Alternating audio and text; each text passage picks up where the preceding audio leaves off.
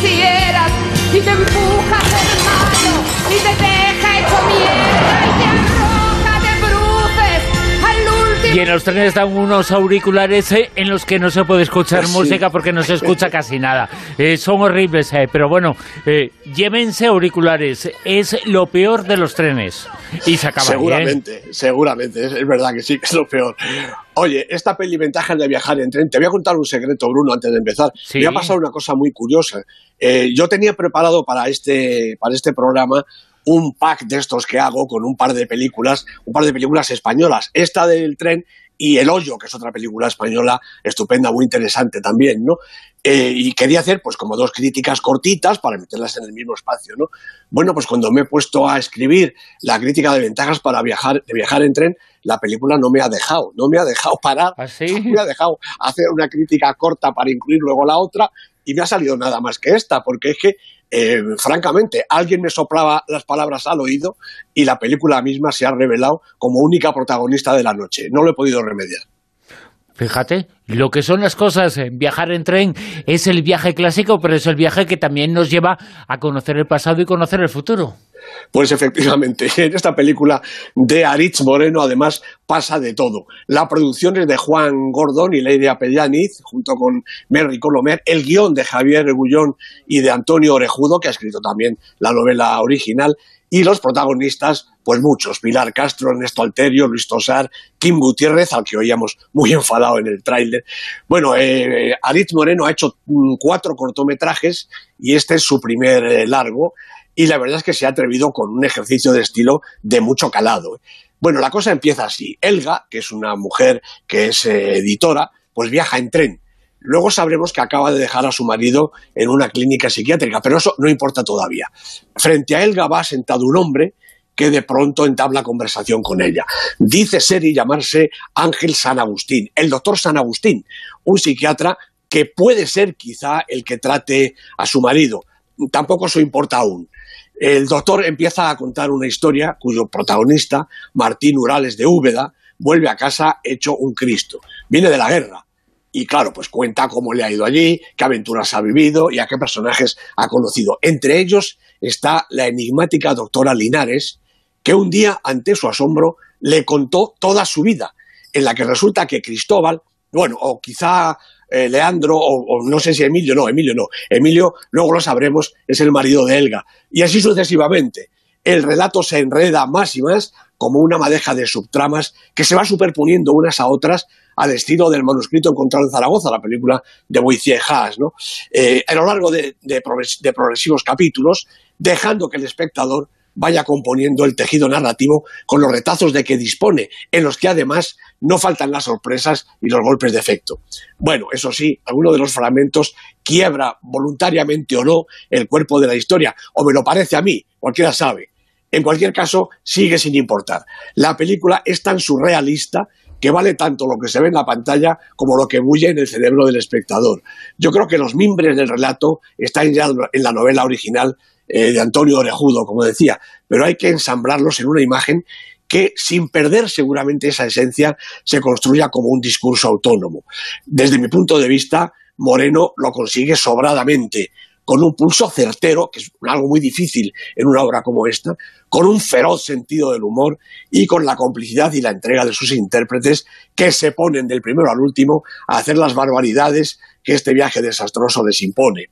Pilar Castro subyuga, Ernesto Alterio es un escapista alienado. Luis Tosar desmiente con la mirada lo que dice con la palabra. Kim Gutiérrez se crece sádicamente, he, dicho sádicamente, como nunca lo había visto. Javier Botet y Magarena García protagonizan la más delirante historia de amor jamás filmada, algo así como si Amelie se hubiera vuelto loca. En fin, que como dice el propio Aritz, su película tiende a ser como si Wes Anderson hubiera rodado El Club de la Lucha, con un resultado absolutamente marciano. Pues estoy de acuerdo, porque si Ventajas de viajar en tren no es a lo mejor una obra maestra, ni siquiera perfecta al 100%, sí que es una ópera prima muy prometedora por su ingenio, su velocidad de crucero, su capacidad transgresora y su enorme, enorme potencia visual, lo principal en el cine, Bruno. Enorme potencia visual eh, la que se puede comprobar en esta película, esta película titulada Ventajas de viajar en tren. Y atención a la actualidad eh, que nos presenta lo que puede ser el futuro.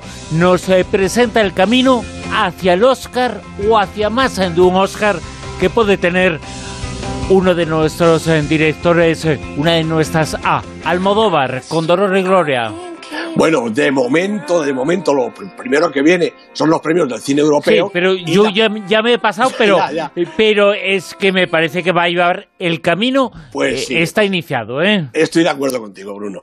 En los premios del cine europeo, Dolor y Gloria acumula ya de momento cuatro candidaturas: mejor película, mejor director, mejor guion y mejor actor, Antonio Banderas. Eh, la verdad es que eh, algo que estaría un poquito cantado si no fuera porque, claro, en una convocatoria de este tipo todo es posible, ¿no? Tenemos además eh, Buñuel en el laberinto de las tortugas en la categoría de animación y dos cortometrajes, Sub de Sindra y de Christian Griff, eh, todos en, este concurso de cine europeo que se sabrá el próximo 7 de diciembre. La verdad es que los rivales de la película de, de, de Almodóvar eh, pues son complicados, ¿no? Está el oficial y el espía de Roman Polanski, que también tiene cuatro candidaturas, El traidor de Marco Bellocchio, Los miserables de Lady Lee, la favorita de George Lantimos y System Crusher de Nora Finsey. Son todos eh, rivales de muchísima categoría. Cuando la de Polanski acumula también cuatro nominaciones, quiere decir que por ahí tiene que estar el peligro. Pero hay que recordar que la película de Almodóvar y el propio Almodóvar y además Antonio Banderas vienen avalados por un montón de premios a lo largo del año. De manera que yo te doy la razón empieza el camino hacia la candidatura, por lo menos la candidatura de los Oscar. Además, eh, es eh, muy querido Banderas en Estados Unidos, eh, que yo creo que también es un punto a favor ¿no? en esa carrera. No cabe ninguna duda, es, hombre, vamos a decir ahora que Almodóvar no lo sabe hacer, ¿no? Almodóvar lo sabe hacer perfectamente. Yo estoy casi convencido de que la peli va a estar en el último corte de las candidaturas al Oscar a la mejor película de lengua extranjera y ahí eh, Almodóvar, su hermano, eh, Banderas, todo el mundo sabe muy bien cómo manejarse en América para que la película tenga la difusión y la categoría, eh, que se reconozca la categoría que tiene. De momento, el 7 de diciembre los premios del cine europeo. Alguno se trae el cine español, eso seguro. ¿Y qué sabemos y qué podemos contar a la gente de este festival? Otro de los festivales que se están realizando en la actualidad. Pues sí, otro de los festivales, como hay tantísimos, no podemos dar cuenta de todos, pero este me llama la atención porque es un festival especial, el Festival Rizoma. Llega ya a la séptima edición, yo creo que ya es momento de dar cuenta de él, ya se consolida como una cita cinematográfica y además cultural, en el más amplio sentido del término. El Festival Rizoma es un regalo para la inteligencia del espectador. Empieza el día 13, el miércoles, y llega hasta el domingo 17 y se van a desarrollar decenas de actividades con un leitmotiv curioso, lo que llaman el doppelganger, es decir, el doble, los gemelos, el alter ego, las vidas en los mundos paralelos. Cuenta con una sección competitiva internacional que se llama Surrealismo Contemporáneo, en la que se van a ver seis películas procedentes de Canadá, Colombia, Estados Unidos, Gaza, Irlanda y España. Hay tres de ficción, The Sound of Silence, de Michael Tibursky, que está inédita en España, Monos, de Alejandro Landers, que ya está premiada en San Sebastián y es candidata al Oscar por Colombia, y Ditsy Pursuit, de Jay Álvarez, un creador total. Y además luego tres documentales, La ciudad oculta, Antropoceno, la era humana, y Gaza, una película que cuenta un poco pues, la historia, la vida de las personas que viven en, eh, ese territorio tan castigado. Se celebra también un homenaje a la cineasta recientemente desaparecida Agnès Varda a través de una exposición fotográfica de Ochi Reyes y de la exhibición de su última película, Varda por Agnès, la última película que, que ella ha dirigido. La sección Plató Doppel va a coger una muestra de artes multidisciplinares que estudian nuevos formatos narrativos y por último, el programa se completa con una sección fantástica. Cuatro grandes películas afines a la temática central del doble, inseparables de David Cronenberg, La doble vida de Verónica, la obra maestra de Krzysztof Kieslowski, Enemy de Denis Villeneuve y Nancy, la ópera prima de Cristina Croe, premiada en Sundance y en Sitges. La sede del festival, la Cineteca de Matadero, aquí en Madrid, y además la Filmoteca y la Fundación Telefónica. Como digo, una cita vamos, para todos los aficionados al cine, al cine y a todas las artes. La lista con todos los factores en juegos, el Super 10. ¿Qué sitúa esta semana en el puesto número 10? Bueno, pues ya ha caído al 10 Ad Astra, la película de James Gray, con Brad Pitt, Tommy Lee Jones, siete semanas en la lista, vamos a ver si aguanta. En el puesto número 9. Bueno, la película de la semana, una película española importante, una de las películas importantes del año. La trinchera infinita, la película de Aitor Arregui, John Araño, José Mari Goenaga, protagonizada por Antonio de la Torre y Belén Cuesta. Entra en el puesto 9, parece que no es mucho, pero hay que decir que viene desde el 20. Ha saltado nada menos que 11 puestos de golpe. En el 8. La familia Adams, la película de animación de Greg Tiernan y Conrad Vernon, dos semanas en la lista, repite posición. En el puesto número 7. Pues también repite Maléfica, Maestra del Mal, la película dirigida por Joaquín Ronin, con Angelina Jolie, Elle Fanning y Michelle Pfeiffer, tres semanas en la lista. En el puesto número 6. Bueno, pues en el 6 despedimos precisamente a Dolor y Gloria, la película de, de Almodóvar que se nos va después de 33 semanas de permanencia en el Super 10 con Antonio Banderas, Penélope Cruz. Bueno, ¿qué vamos a decir? Una de las películas del año, sin duda. Puesto número 5. Otra película española, Mientras dure la guerra. Seis semanas en la lista, ha subido un puestecito. Alejandro Amenábar es el director, Carre Alejalde, Sandy Prego, algunos de los protagonistas. Y oye, 10 millones de euros de recaudación ya en esta semana. Puesto número 4. Esta película me encanta, Bruno. Día de lluvia en Nueva York, la película de Woody Allen. Cuatro semanas en la lista, ha bajado un puestecito, pero yo creo que no importa, seguro que lo recupera. En el puesto número 3.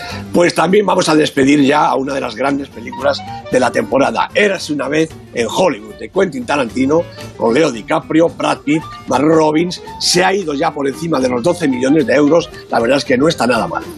Puesto número 2.